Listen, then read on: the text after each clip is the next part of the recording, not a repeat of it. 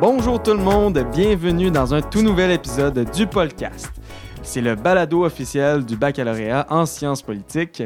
Aujourd'hui, c'est un épisode à nouveau de chroniqueurs du baccalauréat en sciences politiques de l'Université Laval. Aujourd'hui, nous avons trois nouveaux chroniqueurs. D'abord, nous avons euh, Noé Girard-Blanc qui nous parlera des différences entre les systèmes de transport en Europe et en Amérique du Nord. Salut, comment ça va? Salut, ça va super. Excellent. Nous avons aussi euh, Elliot Bélanger qui nous introduira sur l'échec du capitalisme. Comment ça va, Elliot? Ça va super bien. Et finalement, le troisième chroniqueur est William Baudry qui parlera de la représentation politique. Comment ça va, William? Ça va très bien aussi. Excellent, je suis euh, content de vous voir aujourd'hui. Je suis content d'être avec vous aussi. Euh, tout d'abord, on va commencer avec euh, la première chronique. Tout d'abord, euh, c'est une, on va, on a- c'est une chronique politique environnementale avec Noé Girard-Blanc. Euh, tout d'abord, Noé, ton point de vue va être super intéressant sur, cette- sur ta chronique, particulièrement parce que tu es un Français qui vient d'arriver, tu es arrivé il y a pas plus que trois mois Mm. euh, au Québec. Alors, tu vas pouvoir euh, euh, nous renseigner sur comment les étrangers voient nos systèmes, nous, nous, en, quelle perspective ont euh, de nous. Euh, tu vas pouvoir aussi comparer un peu le Québec avec l'Europe. Et aujourd'hui, tu as décidé de nous parler de transport. Pourquoi ce thème-là précisément pour ta première chronique au podcast? Bah, En fait, c'est que quand je suis arrivé euh, à Québec en septembre, euh, c'est l'une des plus grosses différences que j'ai pu observer avec l'Europe.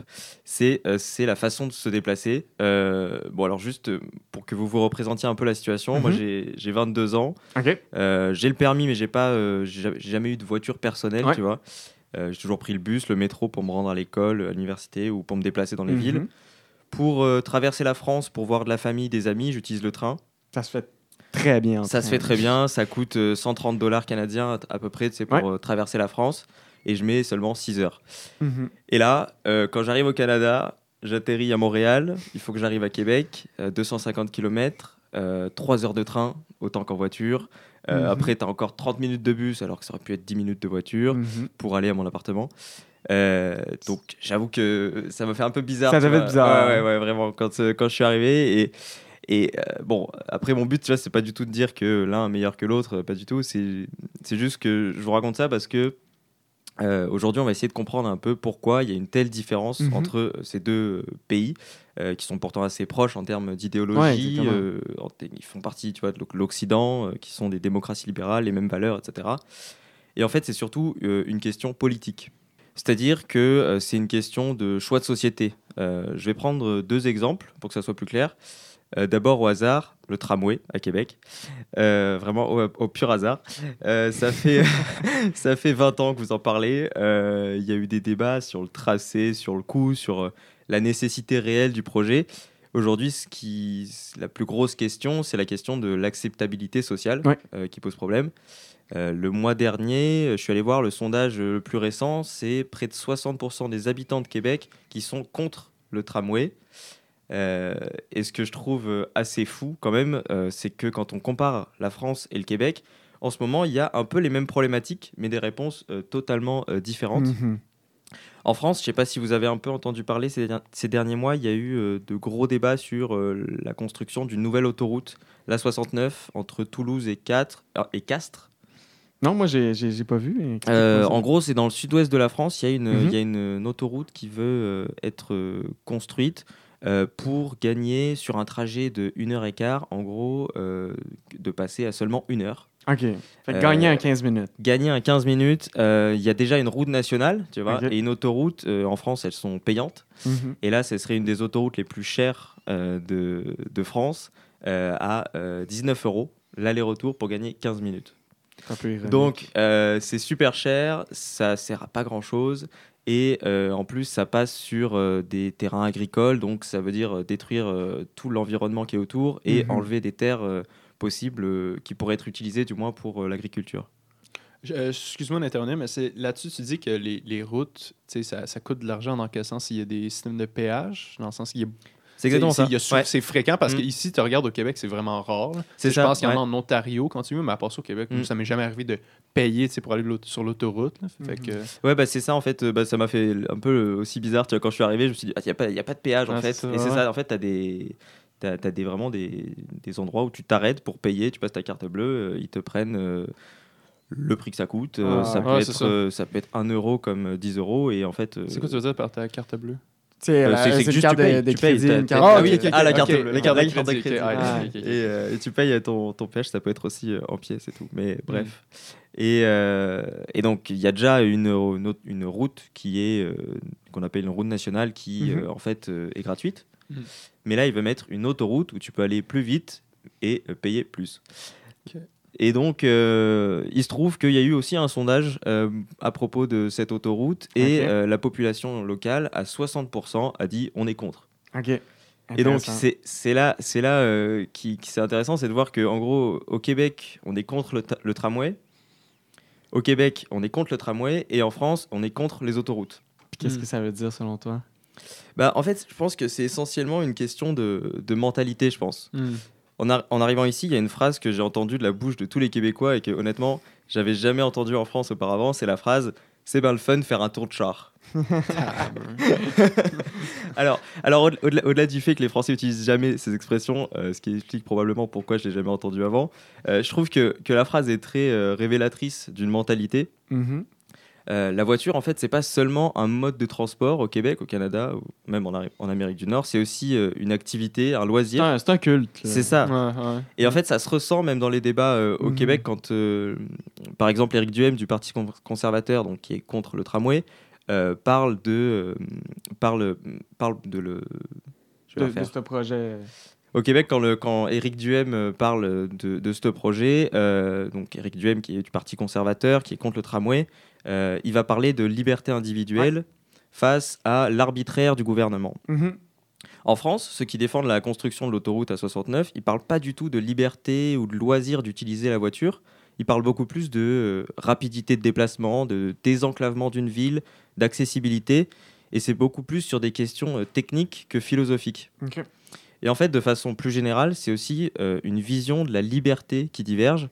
Est-ce qu'on préfère mettre l'accent sur la liberté individuelle et donc aller plus vite, plus loin avec sa voiture personnelle Ou est-ce qu'on préfère garantir des libertés collectives en réduisant Mhm. le nombre de voitures, en privilégiant les transports en commun qui seront plus rapides sur les grands, les grands axes, euh, surtout en heure de pointe, et surtout qui seront moins polluants, donc qui auront un moins gros impact sur le dérèglement climatique? C'est des questions euh, assez, euh, assez fondamentales et euh, la réponse à ces questions, elle est différente dans tous les pays, avec tout un panel de nuances entre les deux positions. Si je comprends bien, c'est la question, la, la question fondamentale de la place de l'État, en fait.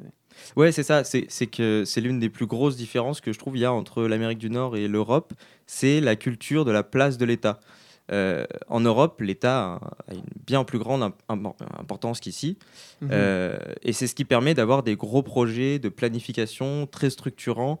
Euh, si on parle de transport, par exemple, euh, l'exemple des zones à trafic limité. Euh, je ne sais pas si vous connaissez, en, connaissez, en gros, c'est euh, dans ces zones-là, l'État va dire clairement, vous passerez pas dans le centre-ville si vous n'êtes pas un riverain, un bus ou Ah, ouais. une ambulance. Ah, c'est fou. Et en France, maintenant, elles ont été renommées zones à faible émission pour accentuer le fait que ça soit pour limiter les émissions de gaz à effet de serre. Euh, mais ça reste la même chose, c'est-à-dire que c'est une restriction, une interdiction euh, pure et simple pour les véhicules polluants d'être dans les centres-villes. Faudrait qu'il fasse ça dans le Vieux-Québec, ça serait vraiment super. parce que, le nombre de Exactement. chars qui roulent à 50. là, Ouais, c'est- ouais. Ce serait une belle, une belle idée à suggérer. Et bien en fait, c'est ça qui est assez fou, c'est que ça, ça existe en Europe, euh, ça existe aussi en Italie, euh, en Allemagne, etc. Mais ça, ça existe pas du tout en Non, Amérique du Nord. Exact. Et euh, c'est simplement pas envisageable en fait. Et parce que ça irait trop à l'encontre de la, valeur euh, fondamentale qui est Mhm. la liberté. Ouais. Et c'est exactement pour cette raison que à Québec, par exemple, euh, c'est difficile pour le gouvernement de mettre en place un projet structurant comme le tramway. Mhm. Puis, euh, est-ce qu'en Europe, quand le tramway a été installé, il y a eu autant de désapprobation qu'il y en a ici, admettons? Bah, en fait, quand on regarde les archives, oui, euh, il y a eu de la controverse, mais peut-être pas autant qu'ici. Euh, je me suis penché par exemple sur le cas de Grenoble, c'est la ville d'où je viens, Ouais. dans le sud-est de la France, vers Lyon par là. Euh, le tramway y est installé depuis 1987. Le projet avait commencé 9 ans plus tôt, en 1978. Donc ça suffit à 9 ans pour euh, ouais. être fait. Il y a eu des tractations, des concertations, des études. Et ce qui a fini de convaincre les politiques de sa nécessité, c'est un référendum en 1983. Et le résultat, en fait, était très serré. Seulement 53% des Grenoblois euh, qui ont voté étaient pour ce tramway. Euh, mais il y a aussi des sondages de l'époque euh, qui, qui sont très intéressants, c'est-à-dire que juste après la fin des travaux, ça a été un vrai succès et près de Hmm. 90% des habitants étaient satisfaits euh, à, à cette époque-là. Mhm. Alors c'est peut-être ça qu'il faut retenir euh, de l'expérience des autres euh, villes européennes. Avant le projet, pendant les travaux, les habitants sont plutôt réticents. Et puis, une fois que tous les aspects négatifs sont passés, euh, on est bien content d'avoir un réseau de transport euh, collectif qui fonctionne Mhm. et qui fait qu'on n'a pas forcément besoin d'avoir une auto. Ben, ça revient un peu aussi. Là, on avait enregistré un épisode euh, il n'y a pas longtemps là, de chronique. Puis on- on discutait de ça aussi. C'est quand l'offre est là, quand on a la possibilité de l'utiliser, ce tramway-là, puis qu'on se rend compte que ah ben, ça va plus vite, ça, j'ai Mm. pas besoin de mon auto, ça me coûte moins cher. Au bout du compte, c'est peut-être quelque chose qui devient vraiment intéressant à la fin. Là. Puis on le voit peut-être pas quand euh, il y a des nombreux travaux sur la, la route qu'on prend avec notre, auto- notre automobile, mais ça devient un projet super intéressant. en. Bah, c'est ça, c'est qu'une une, fois que tu enlèves tout le, tout le côté négatif, en fait, euh, bah, c'est quand même vachement bien de pouvoir euh, être, en- par exemple, en plein centre de Québec, comme tu disais, t'en- t'enlèves toutes les voitures. Mhm. Juste imagine 5 secondes, enlever toutes les voitures au centre de Québec, euh, ça doit être, euh, ça, doit, ça doit changer euh, fou. C'est sûr, ça va changer, puis ça pourrait aussi permettre à- de revaloriser aussi ce- le centre-ville de Québec un peu d'une autre Mhm. manière en tant que tel. C'est parce que tu as aussi l'infrastructure pour le niveau des vélos, là, qui est déjà un peu présent, mais Mhm. je pense que c'est beaucoup limité par la présence des voitures, là, parce que ça fait Mhm. que c'est dangereux pour les cyclistes, parce que tu réserves tellement une minuscule place pour eux autres, puis des majorités du temps, il n'y en a juste pas de, pa- de pistes cyclables tu sais, là, pour se promener. Tandis que si tu élimines cet aspect-là, non seulement pour les piétons dans le vieux, par exemple, où est-ce que je pense que c'est les Saint-Jean qui euh, Ouais. souvent juste piétons, ça, c'est- tellement le fun, non seulement pour les Mhm. touristes, pour les commerces, mais pour le monde qui veut venir à vélo, etc., Mhm. comme par exemple à Amsterdam, je trouve que non seulement au niveau vert, mais au niveau. euh, dans tous les autres aspects, c'est plus agréable puis euh, attirant, je dirais, Mhm. que de juste avoir des, des lignes de voitures qui passent dans le vieux avec les petites rues. Ça n'a aucun sens. hein. Ouais, puis moi, je me souviens, j'étais allé à, à Montpellier, puis ça m'avait marqué au centre-ville de Montpellier. Il n'y a, y a pas, y a pas de taux qui passe. C'est vraiment les, les- les tramways, c'est le monde marche. tu. C'est vraiment très agréable comme vie tu quand, quand, tu, quand tu veux profiter de- Ouais. du centre-ville en tant que tel. Euh, je pense que c'est un beau moyen de pouvoir profiter. euh, C'est ça, et puis C'est t'as pas, pas tous les, les gros SUV qui sont euh, Mhm. en plein Ouais. centre-ville et, et, euh, les VUS, pardon. Ouais, les VUS, c'est ça. c'est que, euh, en fait, j'avais vu une étude comme ça, euh, que en fait, les, les, les voitures ont grossi, grossi, grossi. euh, Et petit à petit, en fait, ça a pris de plus en plus de place sur la route. Et alors, t'en as qui disent que bah, c'est parce que c'est des voitures qui sont plus grosses et en fait, t'es plus en sécurité à l'intérieur. Mhm. Mais quand tu es à l'extérieur de la voiture, quand tu es le piéton, quand tu es le Ouais. cycliste, et qu'en fait, euh, T'es plus la, la voiture prend de plus en plus de place sur la route, ça Mm. veut dire qu'il y a de moins en moins de place pour le reste. Mhm. Et donc euh, là, tu es plus en danger aussi. Et donc, euh, il y a aussi des questions de sécurité derrière qui sont, euh, qui sont intéressantes. C'est-à-dire que tu, tu prends le tramway, bah, tu vas avoir plein de gens qui vont pouvoir passer. Mm. Euh, si, tu, si tu prends ton vélo et que tu as plein de voitures sur la route, il n'y a rien de sécuritaire. Quoi. Mhm. C'est comme les gros pick-up, euh, tu sais, les gros pick-up avec les grosses roues qui sont montés en Ouais, plus. en plus, c'est qui comme- sont- C'est comme un mètre pratiquement, un mètre et demi. qui sont-. Comment est-ce qu'ils font pour voir les, les enfants qui traversent la rue? Ils les voient pas. Ils les voient pas. Non, C'est ça, ça n'a aucun bon sens. Que là, tu, tu te promènes dans, dans Québec en autobus, c'est ça? Euh, bah, en- dans le centre de Québec, euh, à pied, ça se fait Ouais, c'est encore. Dans le centre, dans Mais le ici, hypercentre. en général. Mais sinon, ouais, en- sinon en- à Québec, ouais, je, suis en en, autobus. je suis en, je suis en Est-ce que autobus, ouais. tu apprécies les autobus ou c'est encore un problème? Bah, c'est ce que je disais au début, c'est que tu vois, tu mets 30 minutes pour euh, faire un Ouais. truc qui pourrait se faire euh, ouais. beaucoup plus Ah non, rapidement. euh. Ouais, je pense qu'on est tous d'accord avec ça. Euh, on va passer, euh, mais en fait, j'en aurais pris encore euh, pendant plusieurs minutes encore. Euh, on va passer à la deuxième euh, chronique, euh, celle de Elliot. Euh, donc, il va nous parler de l'échec du, cap- du capitalisme. Qu'est-ce que tu veux dire? Qu'est-ce que c'est quoi ta chronique? Vas-y. C'est c'est vrai, c'est vraiment large, fait que je vais essayer de Ouais, ga- ça. ça. C'est- très large. Vas comme cibler quelques-uns. Ouais, c'est ça. Ben, je, soyez ouverts vraiment à tout, à me critiquer ou à vraiment me questionner. Ouais, ouais, J'adore ça. Je vais, je vais commencer vraiment sur une citation de Abraham Maslow. Je pense que vous avez tous déjà vu le psychologue américain, lui qui a fait Mhm, la pyramide de Maslow. C'est une citation de lui qui, je pense, définit assez bien ma pensée puis beaucoup de choses euh, que, que j'analyse puis que je suis d'accord là-dessus. C'est la société parfaite est celle où la possibilité de la réalisation de soi serait offerte à tous les individus. Ça, je Mhm. pense que c'est quelque chose qui est vraiment clé, non seulement pour, pour aujourd'hui, mais dans l'avenir, avec la crise climatique puis tout. Puis euh, un gros facteur euh, qui est en lien avec ça, c'est l'échec du capitalisme, soit le système qu'on a présentement. Tu sais, je, pense qu'on on- on connaît assez tout bien avec les cours d'économie, d'histoire, d'où est-ce que ça vient. Puis, Ouais, puis on le voit dans la vie en général. Surtout, le- exactement. Le, Tu capitalisme. je, vais, en je, je général. vais, ça- je pense que ça sert à rien que je donne trop les points, dans mes points abordés, les, Mhm. les aspects négatifs, parce que je pense qu'on les, même qu'on soit d'accord avec nous, qu'on les voit présentement. Sais, Mhm. Dans le sens que le système, il fonctionne, mais il fonctionne pas pour nous. Il fonctionne, tu sais, comme, ça, comme ça, tu prends déjà au courant, pour une minorité de personnes, pour le monde en haut, pour le monde qui sont riches, c'est comme ça que le système est, qui fonctionne. Que ce soit avec la crise du logement qu'on vit présentement, c'est un système qui, qui les engrenages sont faits en sorte que tu as, un groupe, des groupes de personnes qui sont délaissées, puis non seulement que ce soit le pouvoir de, politique ou la collectivité n'a pas autant de... le- ils n'ont pas le vouloir à Mhm. aller aider ou à servir la population parce que c'est tout ce qui vient avant, avant c'est toujours une question d'argent. Ah, est-ce que ça coûte trop cher aussi ou ça? Même en, en termes des transports en commun. On est tout le temps dans la logique de la facture. Ah, mais est-ce que ça va être profitable? Tes transports en commun, est-ce qu'on se demande est-ce qu'une autoroute c'est profitable? Mhm. Non. Pourtant, tu as construit quand même l'autoroute. Ben oui. Il y a des services comme que ce soit pour la santé. Hey, la santé, c'est pas profitable. là.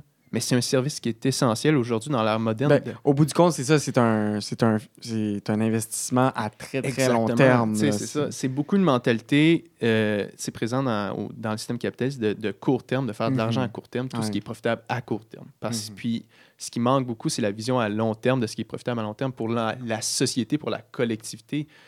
De, je dis souvent que c'est de ce qui serait nécessaire à faire, c'est de remplacer dans la société l'ADN vraiment fondamental, de remplacer ce qui c'est ce qu'on associe à la survie. C'est la ouais. fondamentale de l'humain, survivre, c'est associé à l'enrichissement, faire de l'argent, ou comment est-ce qu'on fonctionne aujourd'hui, c'est si tu as du cash, t'es good. Tu sais, Tu peux Mhm. survivre, si tu as, de l'argent, tu peux t'acheter la nourriture, tu peux avoir un logement, talala, talala. si tu pas ça, ça fonctionne pas, tu es dans la rue, puis tu meurs l'hiver parce qu'il fait trop froid. C'est- c'est- Fait que ça serait de changer ça pour apporter ça à le bien-être.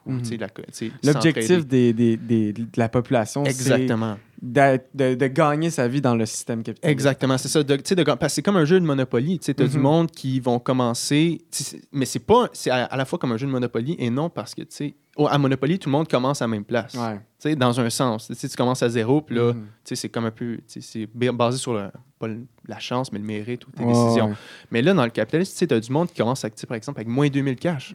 Fait que c'est comme là, le jeu est pas le jeu est pas pas, égal, mais non, ouais, c'est- quand tu as du monde qui commence avec toutes les, les sections bleues en hôtel, là. tu sais comment est-ce que tu fais toi, tu commences avec rien puis il faut que tu survis là, c'est ça. Comme. Donald Trump qui Ben, dit euh, j'ai, j'ai, Mon père m'a donné un million Ben de dollars, ouais, seulement c'est un million. C'est ça, c'est ça. Voyons, ouais, c'est ridicule. Tu sais, c'est c'est de vraiment pointer ça ou quand tu as comme tu sais des le- par exemple, je joue l'avocat du diable, ceux qui sont en faveur de ce système-là qui disent Ah, mais ça favorise la compétition tu sais, ou l'innovation.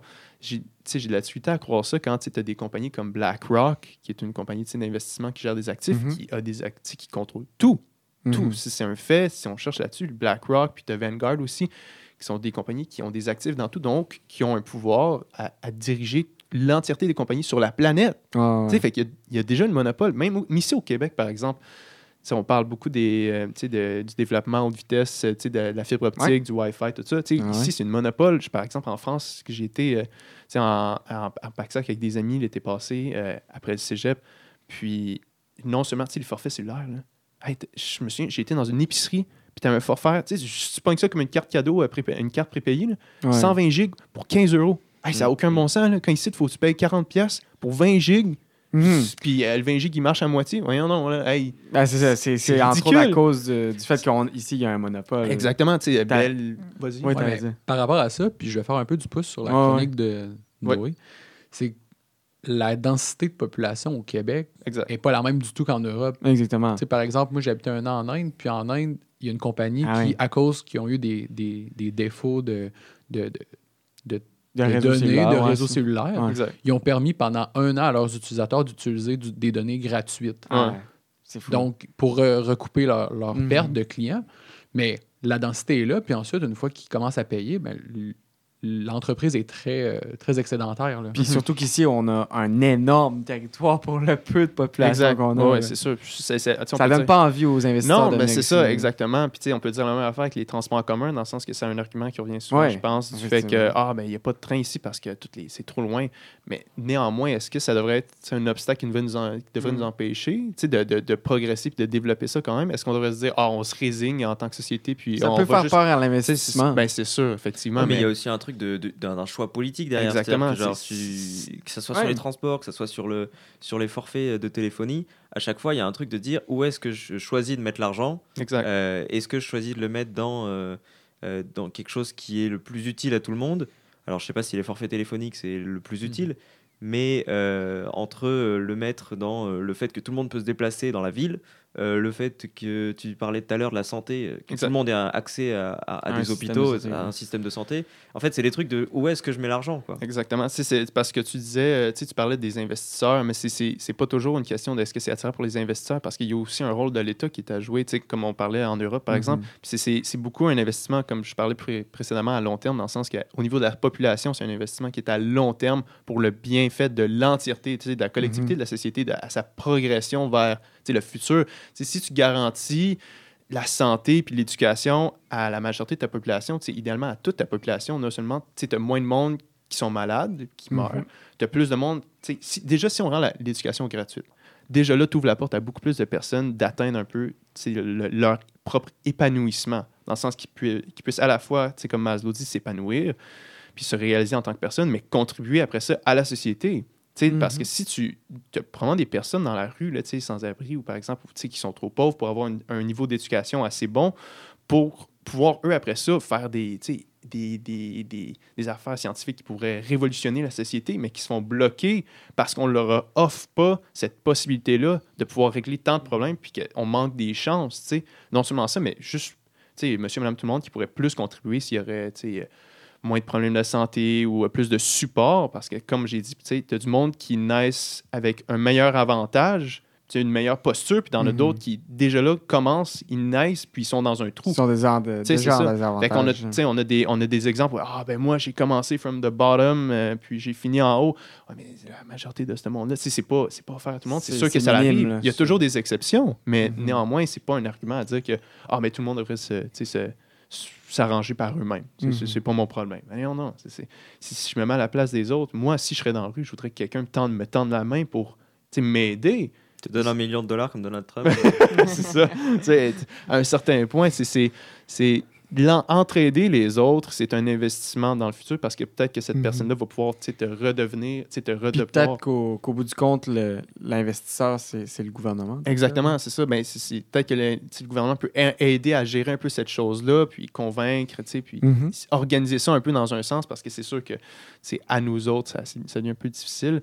Mais euh, tu sais, je sais pas, parce que là, on a parlé beaucoup du négatif, puis j'ai peut-être plus du positif à apporter Ouais. à la place de. toujours solutions. critiquer. Ouais, ben des petites Tu solutions. sais, rapidement, que j'ai cherché, là, j'y vais pas trop en profondeur parce que je suis pas un professionnel là-dedans. Là, c'est juste Ouais, ça ouais. par, euh, Par par moi-même, c'est exact. T'as cet aspect-là, mais ça, je pense que ça fait du sens un peu, c'est la modification de la structure du pouvoir sociétal. C'est moins concret, mais dans le sens que là, notre société est vraiment hiérarchique. C'est une société qui fonctionne à la verticale. Fait que là, c'est pas du concret, ça, mais ça serait de la changer vers de l'horizontal. Dans le sens que qu'il y ait moins des gens qui sont en haut, puis qui peuvent décider sans avoir vraiment les, les- pleinement les connaissances du milieu, puis de renverser ça cette- de cette façon que ce soit au niveau pas- vertical, excuse, horizontal. Ouais, ouais. faire un peu plus de, de consultation. Exactement. euh, Ben, dans le sens que ça soit plus de la coopération et non de Ouais, l'imposition. Je, je t'impose à ce que tu fasses ça, ça, ça, ça, ça. Mhm. Parce que des fois, dans, dans des certains milieux, il pourrait avoir une démocratisation des milieux de travail, dans un sens que, à la place que ce soit un dirigeant en haut qui donne des ordres, qui n'a pas nécessairement les meilleures connaissances comparé tu sais, au travailleur en bas qui, lui, vit, puis pendant des années a pu Mhm. savoir le, menu- le milieu, c'est peut-être lui a des, aurait des suggestions, puis aurait des, des, des, des- c'est en connaissant, en avoir travaillé là, des, des affaires qui pourraient apporter plus de bénéfices que des, ceux en haut qui font ça seulement pour avoir un bonus à la fin de l'année. Ouais, ouais. Euh, non seulement ça, mais un argument qui est souvent apporté euh, au niveau de la surpopulation comme, comme quelque chose que c'est négatif. tu sais, Oh, il, y a trop de, il y a trop de monde sur la planète, c'est un problème avec la crise climatique. Mhm. Ça, je pense que c'est un mythe. Dans le sens que la surpopulation est un problème en ce moment avec le système qu'on a présentement. Je pense pas que ça devrait. Je pense pas que c'est quelque chose de négatif qu'on devrait empêcher le monde à avoir des enfants, etc. Parce que déjà là, je pense qu'on peut voir au niveau démographique, ça commence déjà à descendre assez fort dans certains pays. On Mhm. regarde au Japon, même ici au Québec. là. Le, le, le- le- le- je vais- désolé pour l'anglicisme, le willpower, le vouloir d'avoir des enfants, et, Mhm. il commence à disparaître très fort. Moi, présentement, je veux pas avoir des enfants du tout. Je veux pas. Je me dis, non seulement au niveau financier, d'avoir. Ça commence à coûter cher, surtout ah avec ouais. un logement. Tu dis, il faut que je paye mon épicerie, nan, tout ça. Faut payer la garderie. Exactement. Tu sais, ça devient difficile. scolaire, Exact. La, la nourriture. Fait que, tu sais, juste rapidement, des petites statistiques, tu sais, euh, au niveau de la surpopulation, euh, tu sais, par exemple, la crise de la faim en Afrique, puis dans les autres pays où est-ce qu'on on manque de nourriture, tu sais, présentement, tu environ le un tiers de la nourriture produite sur la Terre qui est gaspillée. C'est un Mhm. tiers de la bouffe, que ce soit en agriculture, que ce soit au niveau euh, bovin, les, les animaux, Mhm. c'est un tiers qui est gaspillé seulement pour faire du profit, dans le sens que on, je vous avais probablement déjà vu des photos des épiceries qui garochent tout ça à la poubelle là, Ouais. parce que c'est de la bouffe qui est gaspillée qui pourrait aller aider d'autres personnes. Puis c'est euh, ça, c'est d'après le programme env- environnemental des Nations Unies. Ce programme-là, il démontre que si globalement on pouvait sauver euh, euh, juste, je pense, le un quart de ce un tiers-là, on pourrait, on pourrait, euh, on pourrait garantir la d'éliminer la faim à environ 870, 870 millions de personnes. Ça, c'est plus. Je pense en Afrique, c'est autour de 200-300 millions de personnes qui souffrent de la faim. Fait que, Ouais, juste, juste en cette, un quart du un tiers, je pense, juste si tu sauves cette, ce montant de nourriture-là, tu, vas tu, tu l'offres à des personnes qui en Ouais. ont besoin, pas juste pour faire de l'argent, mais pour aider, tu sais, t'élimines la faim dans en, en Afrique. Mais au bout du ça. compte, euh, c'est le système Ouais, mais c'est capitaliste ça. qui reprend parce le que- dessus. Exactement, parce que ah, ça reprend dessus, parce qu'on est comme, ah, faut faire de l'argent, faut que ça Mhm. fasse de l'argent. Tu sais, c'est à la fin de la journée, c'était pas, c'est pas toujours une question de faire de l'argent, parce que tu dis, si tu regardes dehors là, avec la crise climatique, on s'en va dans un, dans un, tu sais, on, on est en descente, là, il faut, il faut, va falloir qu'il y ait un changement, puis que ce soit pas juste toujours une question de, ah, est-ce que c'est, les investisseurs ou euh, Mhm. la table, euh, euh, de ceux en haut, est-ce qu'ils vont être d'accord là-dessus, est-ce que c'est profitable à long terme? Puis- non. Puis en tant que tel, je me fais un peu l'avocat du diable, mais Oui. en même temps, il faut, faut quand même se conformer au système capitaliste parce que si on veut survivre, le système est fait comme ça actuellement. Oui, c'est ça. Si on, on peut le critiquer, on- mais tant et aussi longtemps qu'il n'y aura pas de changement concret par le politique en général, Exact. On va être obligé de se conformer en tant que Oui, tel. oui, tu oui, sais. c'est sûr, mais c'est pas toujours le politique. tu sais, On n'a pas toujours besoin d'attendre au gouvernement à ce qu'il fasse un changement. Si tu regardes en ce moment, on parle du tramway, c'est comme. Est-ce qu'il faut attendre à ce que le gouvernement décide de Ah, finalement, ça ne nous tente plus? C'est c'est la population qui. C'est la population qui met ces personnes au pouvoir. Mhm. C'est nous, le- vrai. les vrais dirigeants. On oublie des fois, on se dit que ah, le premier ministre, c'est le chef de ligne, c'est le chef de la société. C'est faux. Le- eux, ces membres-là, sont seulement des représentants démocratiques qui aident un peu à organiser la chose, mais c'est nous qui les mettons au pouvoir. Tu sais, c'est sûr qu'il y a toujours une question de lobbying, etc. Mais à la fin de la journée, c'est c'est nous qui avons le pouvoir réellement de faire pression, que ce soit en, en manifestant, désobéissance civile, etc. Oui, vas-y, excuse.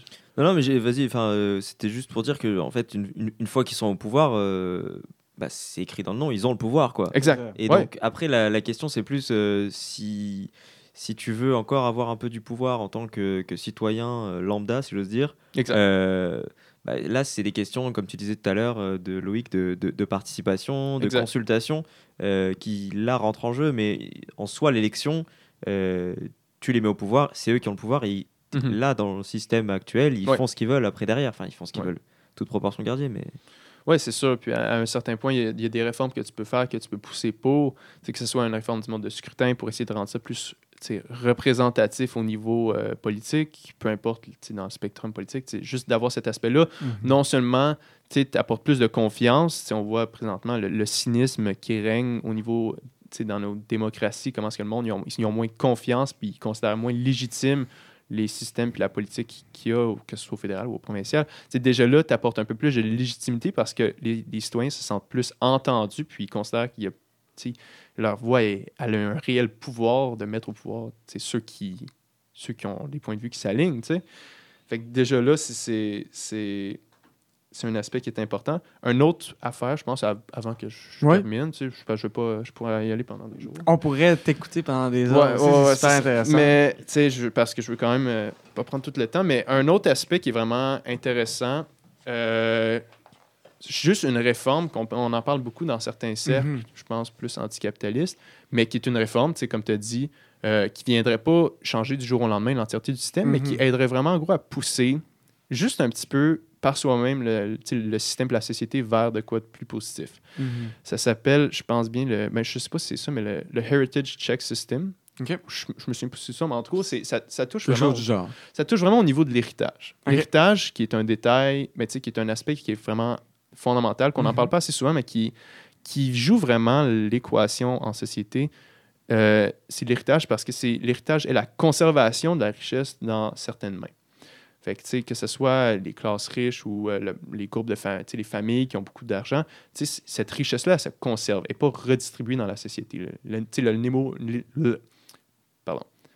Le néolibéralisme, tu sais, qui apportait comme théorie dans les années 80-90 avec Thatcher puis Reagan, euh, le trickle-down economics, dans le sens qu'en privatisant, l'argent qui est accumulé dans certaines mains va être redistribué en réinvestissant. Ça, c'est clairement, ça a été démontré que c'était faux, que c'est c'est pas arrivé, puis qu'encore aujourd'hui, c'est une- une accumulation d'argent.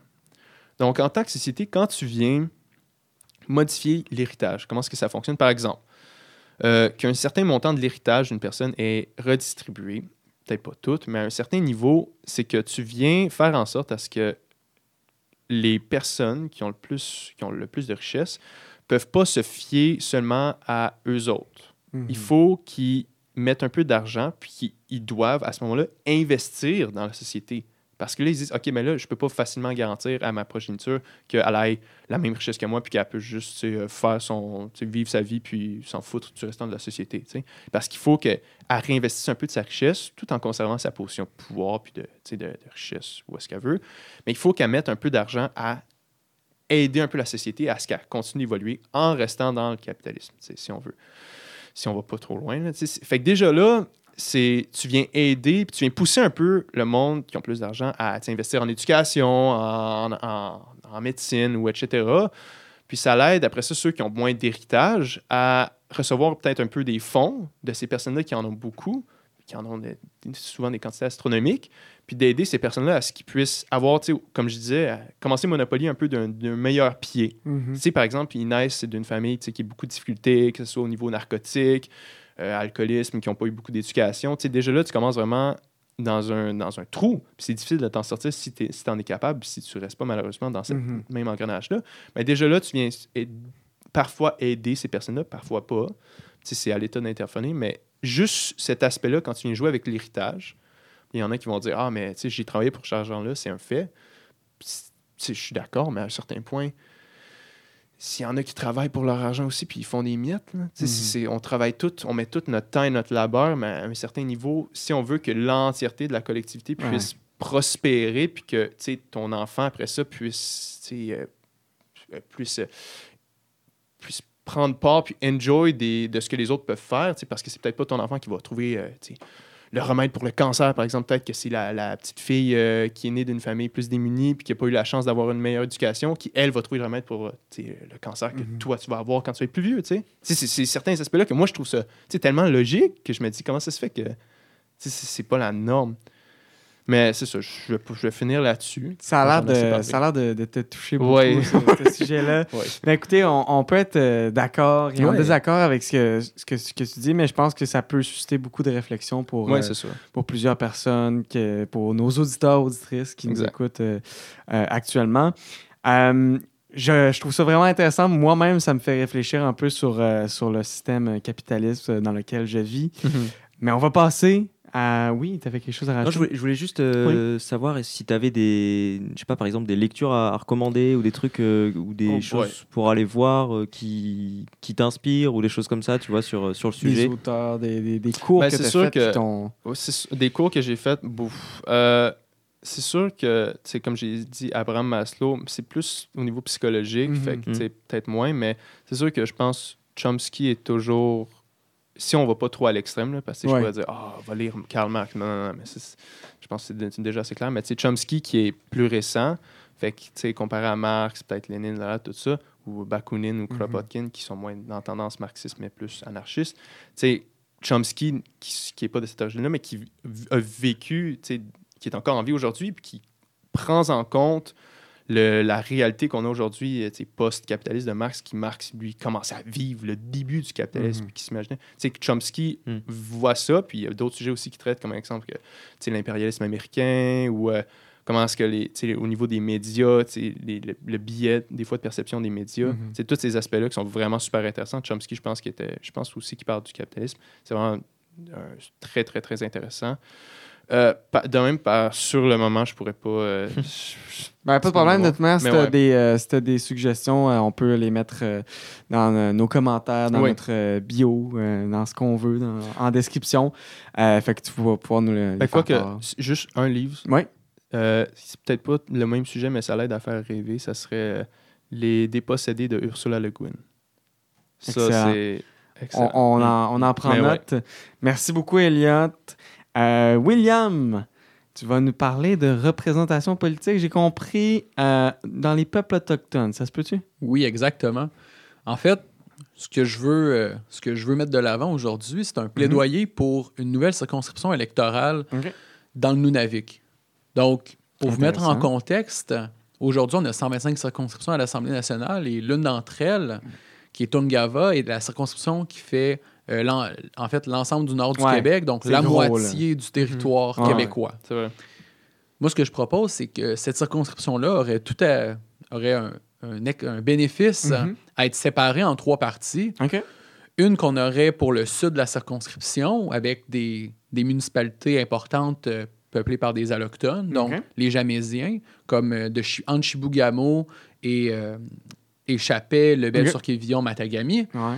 Une nouvelle circonscription euh, qu'on retrouve euh, dans la baie James, donc pour représenter les populations, les communautés Cri, et une au nord, le Nunavik, euh, qui représente les 14 villages nordiques. Le Nunavik, c'est, si elle était pour devenir la 126e circonscription électorale, ce serait la deuxième circonscription par laquelle on a seulement accès par l'air ou par la mer. Donc, C'est fou. c'est un, un aspect important Ouais. à, à- à réfléchir pour sa représentation politique. Mhm. En 2022, dans la, dans la, dans la circonscription d'Ungava, c'est 30% des électeurs qui ont voté. C'est c'est infâme comme, comme, Ouais, nombre. Quand on pense qu'au Québec, on a voté à hauteur de 66% Et puis quand on, on décortique le taux de participation en fonction des différentes nations qu'on retrouve, ben, les Inuits, en réalité, ont voté à... c'est En, en fait, c'est près d'un électeur sur cinq qui est sorti aux urnes Ouais. cette année. C'est donc vraiment euh, sous les standards démocratiques. Mais cela dit, on peut se questionner également sur pourquoi ils ne participent pas, Mhm. parce qu'il faut rappeler qu'ils sont quand même une communauté de 8000 personnes qui partagent un héritage, une tradition, une culture, culture, mais aussi ouais. un, un- un- territoire circonscrit et qui les, qui les définit. Mhm. C'est vraiment une communauté distincte au sein du Québec, comme les autres nations autochtones. Celle-ci a la, la différence d'être tellement éloignée euh, que je pense que pour cette nation-ci, ce serait vraiment important que sa voix soit entendue parce que les problèmes qu'ils vont rencontrer, les enjeux qui les touchent sont d'abord sous-représentés à l'Assemblée nationale parce que grand nombre de candidats qui font campagne dans Ungava ne vont même pas se déplacer jusque Mm. dans les communautés Mhm. pour comprendre les enjeux. Ouais. Surtout que le nord d'Ungava doit être différent du sud d'Ungava aussi. C'est ça. ouais. Très différent, Très oui, parce qu'on a peu d'accès, mais aussi, par Mhm. exemple, on peut, on peut penser à l'inflation.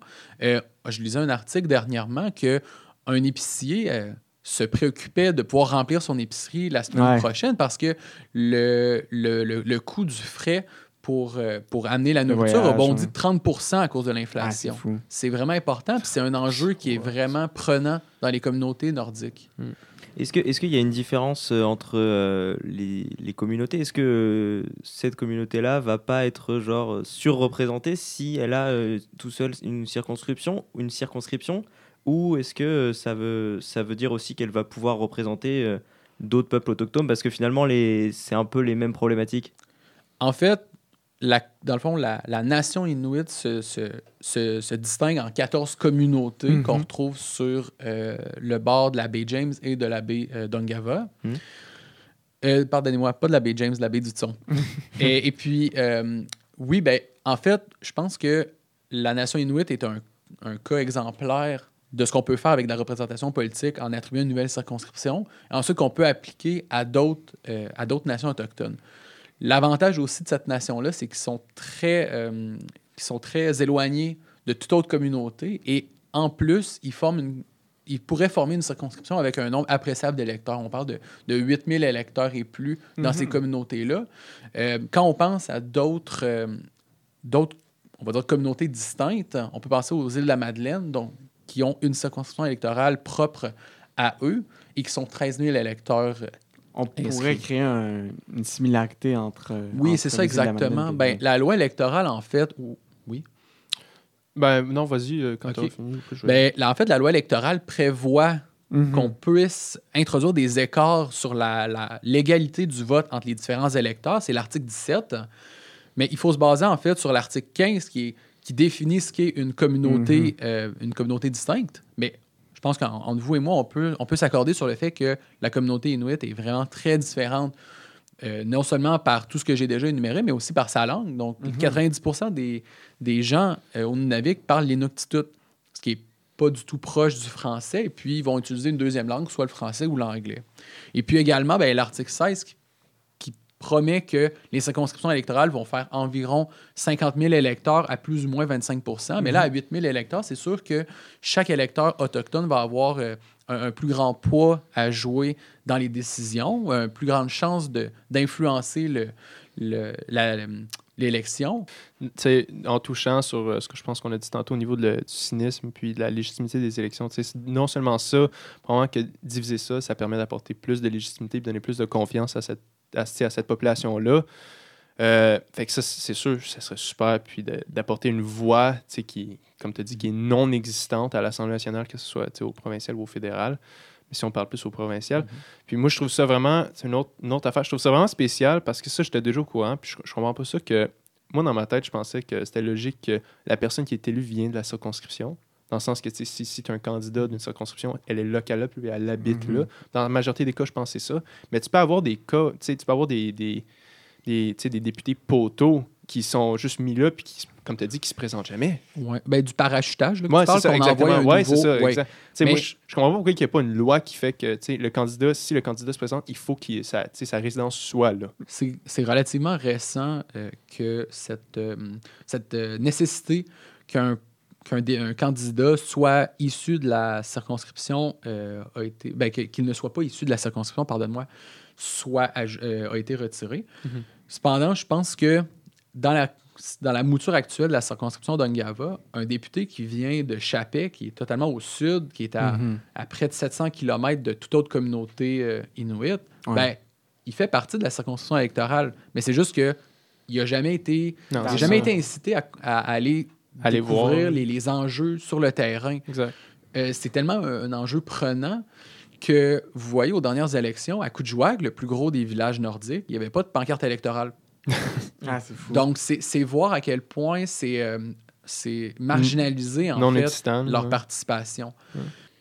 Euh, je voulais revenir sur un point que tu as apporté, mais les candidats sont pas non plus incités à aller faire campagne dans ces communautés-là. Parce que, comme je vous l'ai dit, la participation électorale des, des Inuits est vraiment, euh, vraiment moindre que celle des communautés blanches du Sud. Mhm. Donc, en plus que le coût pour aller faire campagne là-bas, ben, ça se passe seulement par avion, des vols relativement assez onéreux.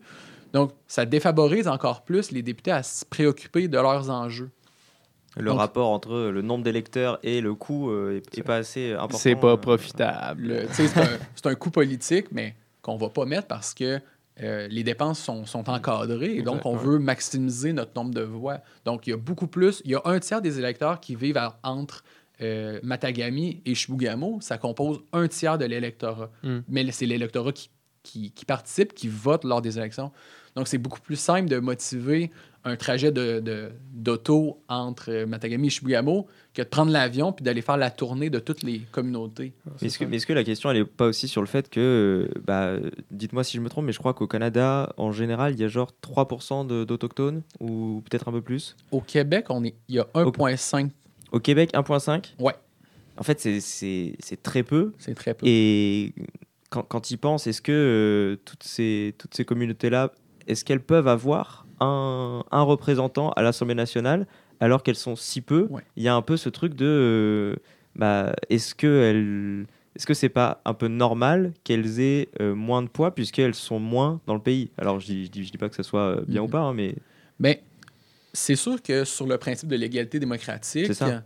On pourrait pas motiver, par exemple, l'ajout de 13, de 11 nouvelles, Ben oui. 11 nouvelles, 11 nouvelles circonscriptions. Ah. Parce qu'il y, a des- il y a des communautés qui sont très peu. On peut penser euh, aux Naskapi qui sont seulement qui sont moins de 500 électeurs.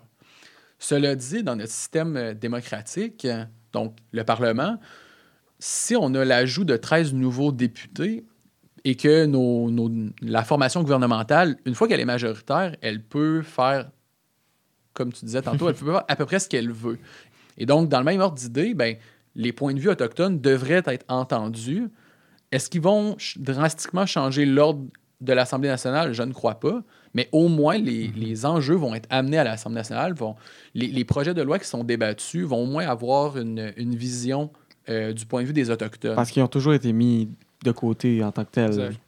Ben oui, exactement, parce que les, les Premières Nations, les gens qui sont, ins- qui sont inscrits à la loi sur les Indiens, la loi fédérale, euh, ont eu le droit de vote en 1969 au Québec et en 1960 Mhm. aux élections fédérales. Mais c'est pas un droit qu'ils sont allés chercher, qu'ils ont manifesté pour. C'est purement et simplement euh, donné par les, les deux paliers de gouvernement. Et puis ensuite, ben, les communautés inuites, ça, ça a attendu encore plus longtemps, non pas parce qu'on leur a re- redonné en 1980 pour l'élection de 1981, c'est seulement parce qu'on n'avait pas de, de prédisposition à aller Ouais. ouvrir des bureaux de vote dans leur communauté. Ouais, exact. Donc c'est pour ça qu'en 81, ils vont pouvoir commencer à voter. C'était juste une, genre, une, zone, de- une zone grise. C'était une zone grise. Ça, En fait.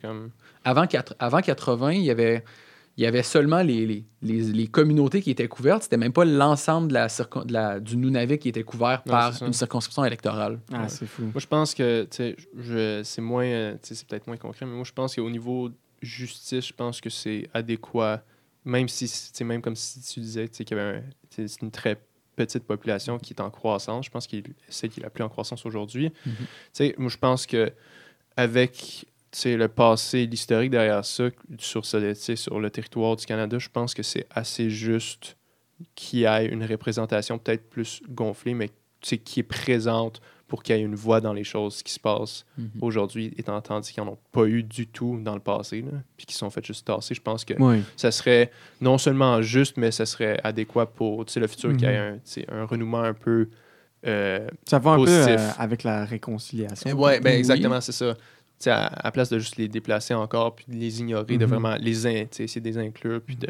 Tu vois, on- arrive à en parler de ça euh, alors que, enfin, dites-moi si je me trompe, mais euh, il n'y a aucun autochtone autour de la table? Mm. Euh, et pourtant, euh, c'est des sujets euh, qui nous intéressent et en fait, on arrive aussi euh, en tant qu'alloctone de euh, à, à pouvoir euh, à pouvoir euh, Les intégrer, envisager, puis- les intégrer, etc. Ouais, puis Et, et je me dis, bah, qu'est-ce que qu'est-ce qui empêche aussi d'autres gens euh, en dehors de ces communautés de, Mhm. de considérer euh, ces communautés de leur faire une place. euh, tu vois, est-ce que qu'est-ce que toi euh, concrètement, euh, qu'est-ce que qu'est-ce qui t'a donné envie de faire cette chronique, d'en parler, de de d'avoir ce point de vue-là? Ben, moi, je dirais que je suis une personne qui est, si le terme est correct, très xénophile, dans le sens que, à l'opposé de xénophobe, dans le sens que j'adore tout ce qui est vraiment différent, que ce soit culture et la langue. Genre, je trouve ça tellement passionnant. Puis, surtout, au Québec, les peuples autochtones, euh, Gilles Vigneault, il en a déjà parlé beaucoup, dans le sens que, historiquement, les, les, les, les francophones et les Québécois ont un lien très fort avant, avant tout ce qui s'est passé avec euh, les la Britanniques, colonisation. Oui, la colonisation, exact. Il y avait un lien qui était présent, peut-être pas le, le meilleur, mais historiquement, Il y avait une relation. exactement. Puis renouer avec ça, ça serait tellement positif, puis c'est tellement enrichissant moi, ça me passionne, puis j'aimerais ça prendre un cours, idéalement, s'il y en a, euh, sur les, les peuples autochtones, parce que je trouve que les langues, puis la culture qu'il y a derrière ça, non seulement le respect avec la nature, l'environnement, puis tout ça, c'est tellement fascinant, Mhm. puis je pense que ça pourrait qu'être bénéfique, d'en apprendre, d'en apprendre sur les autres, ça ne peut que t'améliorer en tant que Mhm. personne, de- d'apprendre sur des choses différentes, des cultures différentes, des langues différentes, puis ça ne peut être qu'enrichissant pour, le Québec de, de renouer avec ça. Écoute, euh, Elliot, je vais te rassurer, mais oui, il y en a des cours euh, Yes! sur les à l'Université Laval. J'en ai vu en plus en sciences Cool. politiques. Euh, écoutez, on va conclure là-dessus. Euh, Ouais. C'est très intéressant. J'en aurais pris encore pour longtemps. Je le dis à toutes les fois, là, à toutes les chroniqueurs, mais c'est toujours des sujets extrêmement intéressants. Euh, J'en apprends beaucoup, puis je suis sûr que les auditeurs et auditrices ils en apprennent beaucoup aussi sur, sur, euh, chacun de nos sujets. Euh, donc, euh, merci William pour ton excellente chronique. Merci. Merci infiniment à vous trois, chers chroniqueurs, d'avoir participé au balado aujourd'hui. Ça fait plaisir. plaisir. Et merci à vous, chers auditeurs et auditrices, de nous avoir écoutés. Au plaisir de vous retrouver pour un nouvel épisode du podcast À plus tout le monde.